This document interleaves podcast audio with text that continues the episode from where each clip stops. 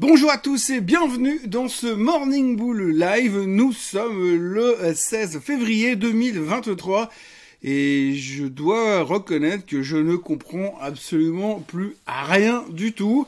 Donc on va essayer de décoder un petit peu ce qui se passe parce que là j'ai fait une grosse réflexion euh, ce matin, cette nuit pour essayer de comprendre ce qui était en train de se passer. J'ai toujours pas la réponse. Il y a des choses qui m'échappent un petit peu en ce moment, mais on va faire le tour de tout ce qui se passe parce qu'aujourd'hui, il se passe pas mal de choses. On va essayer d'être simple, rapide et concis pour pas que ça prenne non plus 45 minutes, même si je suis tenté de le faire quand même.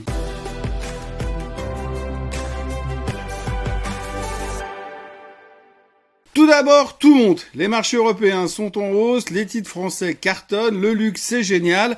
Aux États-Unis c'est pareil. Troisième journée de hausse consécutive sur le Nasdaq, ça n'arrête pas de monter. Au niveau des sociétés, eh bien ça continue à aller super bien, c'est trop génial. Hier on a eu euh, on a eu Airbnb donc qui a, pris 13% suite à ces bons chiffres. On a eu Roblox qui a annoncé des chiffres dans le monde virtuel absolument fantastiques, plus 23% de hausse. C'est du délire total, même 26%, je dis n'importe quoi. Cisco hier soir a publié des chiffres au-dessus des attentes, ça cartonnait aussi plus 3% after close. Cisco, ça redevient un titre fantastique, ça a mis 20 ans, mais c'est en train de redevenir un titre fantastique qui fait partie des portefeuilles les plus grands gestionnaires de fortune du monde. Carrefour a sorti des chiffres extraordinaires. Tout le monde trouve ça génial, formidable. 8,5% de hausse pour Carrefour hier. Un supermarché, un grand magasin qui a sorti des chiffres canons. Visiblement, ils n'ont pas dû trop souffrir sur les marges. On se demande qui c'est qui a compensé la différence entre le prix de la, le prix de base des, de la nourriture et puis les marges. Mais enfin bref, peut-être, peut-être que c'est le consommateur. Je sais pas, on verra bien. Et puis pour terminer, Kering a publié des chiffres pas terribles avec des ventes en baisse, en forte baisse chez Gucci. Bon, en même temps, qui a vraiment envie d'acheter ça Mais enfin, peu importe. Euh, forte baisse chez Gucci. Donc le titre a ouvert en grosse baisse hier matin, grosse déprime. Et puis le CEO est venu parler dans la journée pour dire que non, mais l'avenir, ça allait être super cool, c'était génial. Puis en plus, la Chine, ils ont réouvert. Bam, le titre a rebondi massivement et terminé hausse de 3%. Comme quoi, tout va bien et c'est un peu l'image de cette journée d'hier. Le seul point noir qu'on retiendra quand même, c'est monsieur Warren Buffett qui a dégagé massivement sa position en Taiwan Semiconductor. Il avait acheté une grosse position, je me souviens plus, je crois que c'était 5 milliards il y a quelques mois en arrière. Et ils ont annoncé hier à la fin de l'année qu'ils avaient liquidé 82% de la position. On se demande pourquoi il est sorti. En aurait-il point aimé et les tensions entre la Chine et les États-Unis? Allez savoir. Et puis autrement, le monde merveilleux des cryptos s'éclate aussi comme jamais. Euh, le Bitcoin a explosé de 12%. On est à 24 600 ce matin. L'Ether repart à la hausse. Il semblerait que les réglementations qu'on craignait pour les cryptos seraient un tout petit peu plus flexibles. Il semblerait un conditionnel si, machin, on n'en sait rien. Mais en gros, moi, il semblerait que c'est plutôt pas mal. Puis comme on est à fond dans l'appétit au risque et que tout va absolument bien partout, eh bien, pas de raison pour que ça ne monte pas. Aujourd'hui, j'ai l'impression que le seul truc qui arrive pas à monter, c'est l'or. Et puis le dernier truc absolument fantastique dans la hausse de ce matin, c'est Hong Kong qui prend 2,3%. Et devinez pourquoi? Parce que les compagnies aériennes sont en train d'exploser. Et vous savez pourquoi les compagnies aériennes explosent à la hausse? Eh bien parce que simplement ils ont plein de nouveaux euh, clients qui viennent acheter des billets d'avion et que ça fait une, explosion de la demande. On n'avait plus vu ça depuis des années je crois juste euh, avant le Covid en fait. Et puis là, tout d'un coup, 62% d'augmentation sur les ventes de billets par rapport au mois dernier. Bon, en même temps, le mois dernier, les mecs étaient confinés, donc euh, ils avaient déjà pas le droit d'aller acheter une salade en bas de leur, immeuble, alors prendre l'avion, vous imaginez. Et là, tout d'un coup, vous avez 62% de, de ventes de billets d'avion en plus. C'est formidable, c'est exceptionnel. Bon, en même temps, 62% de zéro, ça fait combien? Mais ce qu'il faut surtout retenir de la séance d'hier, c'est les chiffres des ventes de détail. Hier, ils ont euh, annoncé euh, les ventes de détail aux États-Unis, les retail sales, comme on les appelle, qui étaient en dessus des attentes. Et alors, c'est euh, quand même assez spectaculaire parce que sur cette nouvelle, qui est clairement quand même un signe d'excellente santé de l'économie et en plus du fait que les gens consomment comme des malades, donc qui est indirectement inflationniste, donc qui potentiellement pourrait pousser la Fed à monter encore plus les taux, eh bien le marché est monté. Et est monté parce que finalement on s'est rendu compte que bah, l'économie va super bien et que c'est génial. Donc on a un peu oublié notre stress pour savoir si la Fed allait monter les taux. Aujourd'hui, on se dit oui, mais de toute façon, on sait, on a pricé, la Fed va encore monter les deux fois les taux, on est tranquille, il n'y a plus rien à craindre. Effectivement, il n'y a plus rien à craindre. On a pricé encore deux hausses de taux, grosso modo, pour cette année, hein, deux fois 0,25. Là, on est entre 4,5 et 4,7, donc si vous faites deux fois 0,25, ça fait 0,5, donc ça nous fait monter autour de 5, 5,2, grosso modo. Et puis, bah, la plupart des banques d'affaires sont en train de monter leur target gentiment en direction des 5,60, 5,70 euh, sur les Fed Funds. Même chose au niveau des banques centrales qui sont en train de dire, enfin, la banque centrale américaine, surtout la Fed, est en train de dire que plus que probablement, ils monteraient les taux en direction des 5,5, 5,7, 5,8, 6. Allez le savoir, on y est bientôt, hein. Et puis, surtout, eh bien, aujourd'hui, on a pricé que deux fois deux hausses de taux et là on a un tout petit peu en retard. Et donc nous aujourd'hui, alors que tout le monde est déjà en train d'anticiper des Fed Funds quasiment 1% plus haut, nous on dit qu'on a déjà pricé et qu'on est content parce que l'économie va super bien. Ok. Sauf qu'on a oublié de tout pricer, à mon avis. Ça, c'est la première chose. Mais ce qui est assez fantastique aujourd'hui, c'est que on avait cette peur de l'inflation. Vous vous souvenez, il y a huit semaines en arrière, on ne vivait que pour ça. La peur de l'inflation. Oh mon dieu, mais si l'inflation ne baisse pas, qu'est-ce qu'on va devenir? Bah, L'inflation ne baisse plus, on a vu sur les chiffres du CPI, c'est pas non plus une chute libre en tout cas, mais tous les chiffres qu'on a sont des chiffres qui sont quasiment inflationnistes. Toute la macro qui nous tombe dessus est inflationniste. Mais on s'en fout. Allez savoir pourquoi, on s'en fout comme dans notre première chemise euh, Hermès. Ah, une chemise Hermès, ça existe, ça, une chemise Hermès? Non, euh, comme notre première cravate Hermès, c'est mieux ça. Donc j'ai fait une petite liste. J'ai fait une petite liste pour faire le point sur les derniers chiffres macro qu'on a eu. Alors tout d'abord, donc vous avez les retail sales hier qui étaient plus forts que prévu. On a aussi constaté qu'il y avait une baisse dans les retail sales en novembre et en décembre parce qu'ils se sont dit ah oui bah ça va les gens ils arrêtent de dépenser à Noël ah c'est mauvais signe on voit que l'économie commence à ralentir c'est bon pour la décision de la fête qui va être moins poussée à monter les taux sauf qu'apparemment il semblerait que les mecs ils ont consommé comme des malades en octobre ils ont anticipé les cadeaux de Noël ils ont rien fait pendant deux mois et puis là janvier ah carton plein on rachète tout ce qu'on peut ça c'est sales et c'est inflationniste après il y a le CPI corrigé on a vu en début de semaine qu'ils ont recorrigé recalculé les chiffres de l'année dernière ce qui veut dire que où on pensait qu'on avait un ralentissement de l'inflation au mois de décembre. En fait, non, l'inflation a augmenté au mois de décembre. Mais on s'en fout, c'est du passé.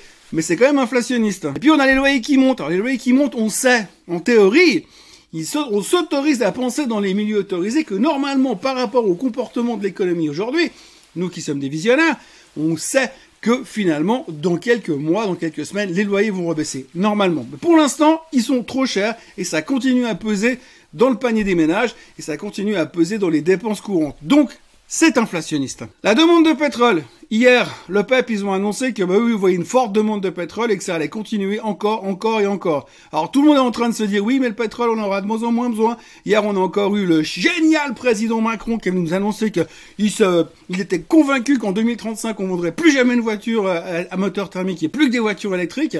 Va être sympa pour les mines de cobalt, mais c'est notre histoire. Et donc, du coup, on se dit moins en moins de pétrole, donc c'est plutôt pas mal. Mais le peuple est en train de nous dire le contraire, là, pour l'instant, dans l'immédiat. Pas en 2035, en 2023. On dit que la demande reste relativement forte. Et ça, si le pétrole, il monte à 80, il va casser la résistance, puis après, il va à la 90. Et ça, c'est inflationniste. Et après, dans les derniers chiffres de la confiance de l'université du Michigan, on voit que les, les, gens, les consommateurs sont très confiants. Et on voit aussi qu'il y a une seule peur quand même qui, leur pose problème, c'est là aussi, c'est la hausse des loyers. Donc le fait que les consommateurs soient hyper confiants et le fait qu'on ait peur parce que les, les hausses de loyers vont continuer, ça, c'est aussi des choses qui sont inflationnistes. Parce que pour l'instant, le consommateur, il consomme, il a peur, d'accord mais ils consomment. Et puis on a la hausse des marchés aussi, hein, la hausse des marchés. Je sais pas si vous vous souvenez, mais j'ai pas retrouvé la date exacte, mais je crois que ça va faire huit semaines en arrière.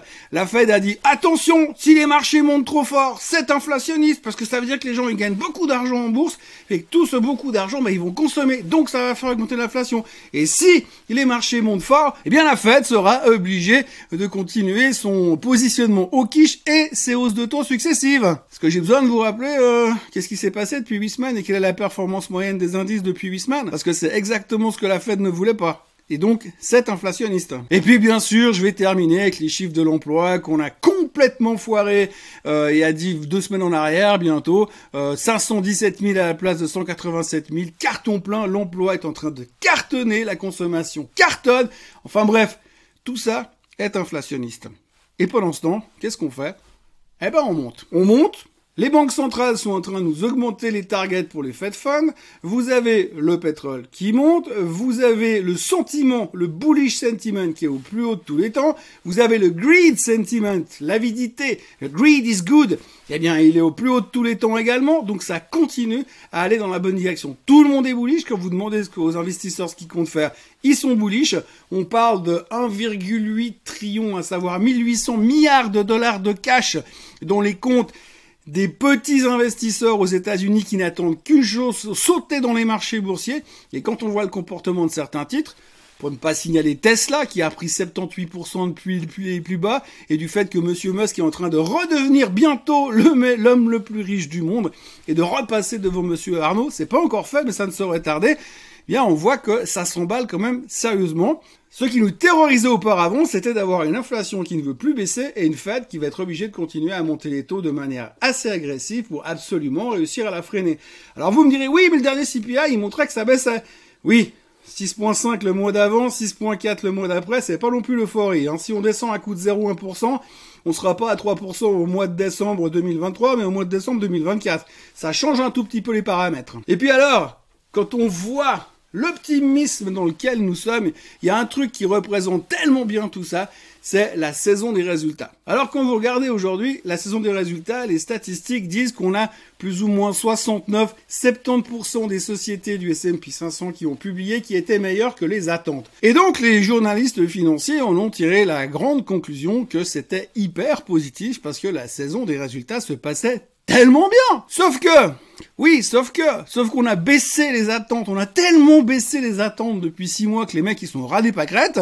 Donc vous avez des attentes qui sont misérablement basses. Et donc on a des sociétés qui vont battre les attentes sur des attentes qui sont misérablement basses. Ils sont à peu près là les attentes. Forcément, c'est facile à les battre. Donc du coup, on peut se poser des questions sur notre état mental. C'est pas des résultats qui sont super, c'est des résultats qui sont meilleurs que les attentes. Et par exemple, on a eu le cas de Goldman Sachs, les attentes ont été baissées de 70% sur un trimestre. Forcément que c'est plus facile à passer.